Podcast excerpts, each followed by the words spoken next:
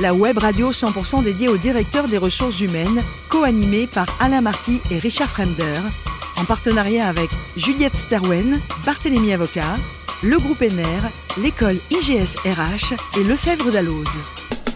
Je suis ravi de vous retrouver à bord d'HRD Radio. Vous, les 12 000 directeurs des ressources humaines et dirigeants d'entreprises abonnés à nos podcasts, vous êtes toujours aussi nombreux à nous écouter semaine après semaine et ça fait chaud au cœur. N'hésitez pas à réagir sur nos réseaux sociaux et notamment notre compte X HRD Radio-du-bas TV.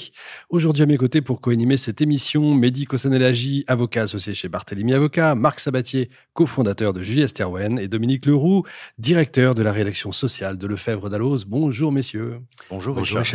Aujourd'hui, nous recevons Lorraine de la Morinerie, directrice des ressources humaines d'Electrolux France. Bonjour Lorraine. Bonjour monsieur.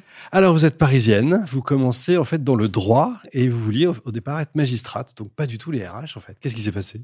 Oui, effectivement, j'ai commencé par des études euh, juridiques avec beaucoup de juristes dans ma famille, notamment des magistrats, ce qui fait que euh, Oui, j'ai c'est été assez naturellement orientée vers ce métier et finalement, au bout de quatre ans d'études juridiques, je me suis euh, euh, plutôt naturellement réorientée vers les ressources humaines en intégrant le master de Sciences Po, euh, qui euh, se déroulait en deuxième année en master 2 en, en apprentissage. Et c'est quoi C'est une rencontre avec un DRH Exactement, c'est une rencontre à l'époque avec une DRH euh, qui, euh, qui m'a parlé de son métier et moi qui étais en fait très attirée par le monde de l'entreprise euh, et évidemment très attirée par la matière humaine. euh, c'est tout à fait naturellement que je me suis orientée vers ce métier. Et vous démarrez dans une agence de communication?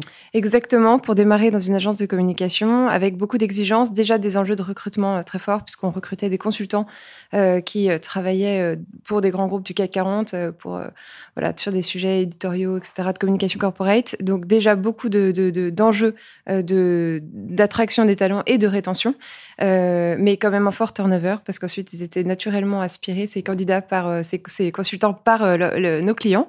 Et donc au bout d'un an et demi, j'ai voilà j'ai Changer un petit peu de- métier. Ouais. Une start-up, je crois, dans la finance. Exactement, cette fois-ci dans la finance de marché, une société co- euh, voilà, de conseil euh, spécialisée en finance de marché où à, à la- à nouveau nous recrutions des, des consultants euh, qui travaillaient dans les salles de marché. Mmh. Donc à nouveau un gros enjeu de, de recrutement, d'attraction, puisqu'il nous, il nous fallait des, des, Hyper des- spécialisés. des consultants hyper spécialisés, à la fois avec de- des compétences euh, scientifiques et euh, en informatique. Évidemment, vous changez de monde après, c'est Audica. Exactement. Changement de, de planète. Vous gravissez un échelon, on peut dire ça? Toujours, euh, toujours un peu avec cette, euh, ce, ce- ce fil rouge du recrutement, puisque cette fois-ci, euh, j'étais en charge de recruter des, des audioprothésistes, une profession qui est assez méconnue, Oui. euh, qui à l'époque était encore assez euh, confidentielle, avec un, là cette fois-ci un très fort enjeu business encore une fois, euh, puisque sans audioprothésiste, on ne pouvait pas développer l'entreprise. Le, le- ce métier étant encadré par une, par un numerus clausus, ce qui fait que chaque année il y a très peu d'étudiants qui sortaient des écoles, et donc beaucoup de présence dans les, sur les campus, auprès des étudiants, en, en contact euh, continu avec, euh, avec notre cible, euh, et, et finalement une belle réussite puisque l'entreprise a doublé de taille lorsque j'y étais. Elle a été rachetée, je crois, par des Suédois. Exactement par des Suédois en 2015. Effectivement. Des, des Danois d'ailleurs. Et puis Electrolux, alors. Voilà, bon, cette fois-ci, donc Electrolux, entreprise toujours nordique suédoise. Ouais. Le, siège est à Stockholm, donc encore un univers très différent, électroménager, avec des enjeux de transformation plus importants, euh, une présence en France euh, historique, euh, mais une entreprise voilà qui, qui, qui doit se réinventer hmm. pour s'adapter à une concurrence qui est, qui est, Assez qui est forte. forte. La France, c'est une filiale, quoi. Exactement. Ouais, ça, effectivement. Bon, allez, on va voir ça en détail. Dominique. Bonjour. Bonjour. Alors, j'ai une question, moi, sur l'emploi des seniors. Vous savez qu'en ce moment, le gouvernement souhaite le maintien le plus longtemps possible des seniors en entreprise, notamment jusqu'à les, les personnes âgées de 64 ans. Vous avez trois sites industriels en France. Quelles mesures vous, vous mettez en œuvre pour favoriser le maintien en emploi, justement, des, des personnes euh, seniors? Oui, alors nos sites sont pas industriels en France. Euh, en Europe, on a des on a des usines, mais en France, on est plutôt euh, sur la distribution ou de l'accompagnement, euh, euh, tout ce qui est service client. Les enjeux, en effet, de la rétention sont, très, très, importants. Je, pense qu'on a de la chance chez Electrolux parce qu'il y a une vraie fidélité et un nombre important de, de, seniors en proportion, une pyramide des âges qui est presque inversée, puisqu'on a beaucoup de seniors qui restent longtemps avec des, anciennetés parfois qui vont jusqu'à euh, 40 ans. Enfin, ça, n'est pas rare.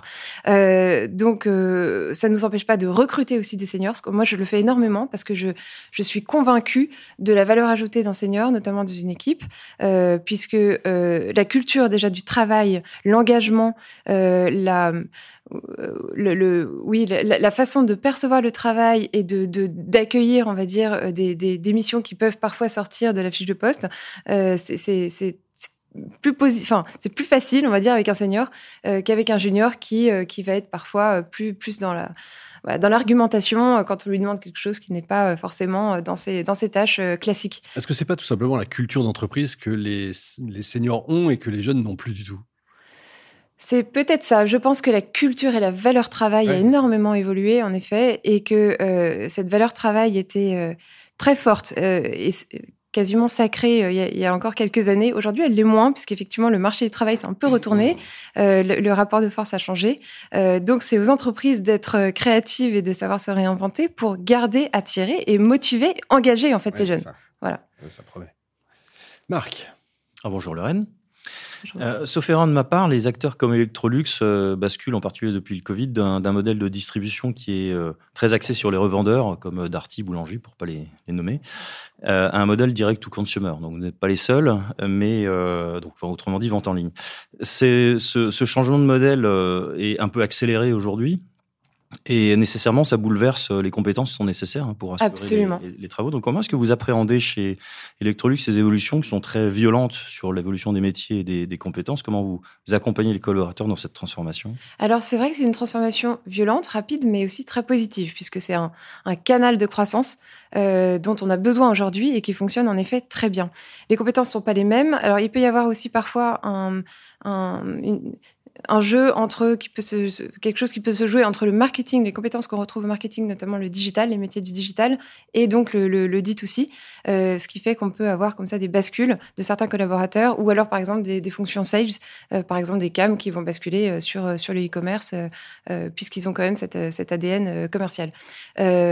donc après, bah, il faut mettre en place de la de la formation, de l'accompagnement, beaucoup écouter, beaucoup appréhender, et, et, pouvoir recruter aussi les, les meilleurs talents pour accompagner cette transformation qui est vitale pour, euh, pour les entreprises comme la nôtre. Et, ça laisse pas de, de, côté quelques, quelques personnes du coup, qui sont peut-être plus difficiles à reskiller ou... Euh? Non, alors nous, on a cette chance chez Electrolux de faire beaucoup de mobilité interne. Euh, donc, on a cette capacité aussi à, à créer des vraies, des vraies carrières très évolutives, des vraies cascades pour, bah, voilà, pour laisser de la place et, et, et, et faire en sorte qu'on ait toujours les compétences qu'il nous faut au bon endroit.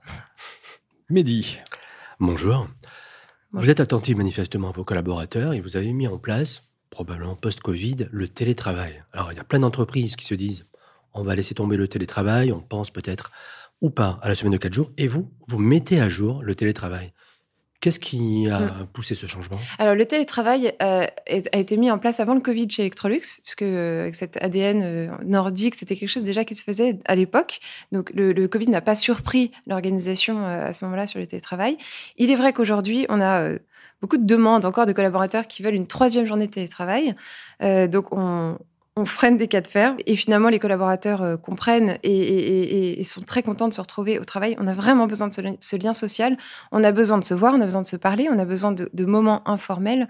Euh, c'est ce qui ce qui fait aujourd'hui euh, l'ADN et, la, force, l'identité et la performance donc à la fin de l'entreprise. Donc c'est un enjeu clairement. Euh, il faut aussi beaucoup accompagner les managers sur euh, la gestion d'équipes euh, dispersées. en plus, on a plusieurs sites, nous, donc il y a aussi cette gestion multisite qui est, complexe. c'est un enjeu quotidien. Je dirais que chaque jour, il faut être attentif à ce qui se passe et, pouvoir réagir. Donc là, on a signé un avenant à l'accord télétravail cette année. voilà, on est très, très attentif et toujours en veille sur ce sujet. Bon, Lorraine, la question importante. Vous êtes championne du monde du moelleux aux pommes. Oh non, pas du tout. Moi, j'ai besoin d'avoir la recette intégrale, mais il faut nous donner vos trucs et astuces. Comment on fait pour réussir ça? Non, alors franchement, euh, la cuisine, c'est pas du tout. Euh, certains sont bien meilleurs que moi, ça c'est évident. Euh, je, je, je, dirais qu'avoir un, un, bon robot, sans nommer la marque, peut, peut, rendre service. D'accord, évidemment. Pour terminer, vous avez fait un voyage en Inde quand vous étiez étudiante, ça vous a marqué? Oui, je suis partie un mois et demi quand j'avais 20 ans. J'étais encore en études de droit avec une, amie euh, de, de, la fac. Et on a passé, on a, j'avais l'impression de faire la guerre. On se battait contre tout. Contre, alors, on était vraiment en sac à dos avec 20, 20 euros en poche. Et voilà. Et donc, c'était, on se battait contre, contre tout, mais finalement, que de bons souvenirs. les, voilà, beaucoup de pollution, beaucoup de, beaucoup de bruit, beaucoup de pauvreté.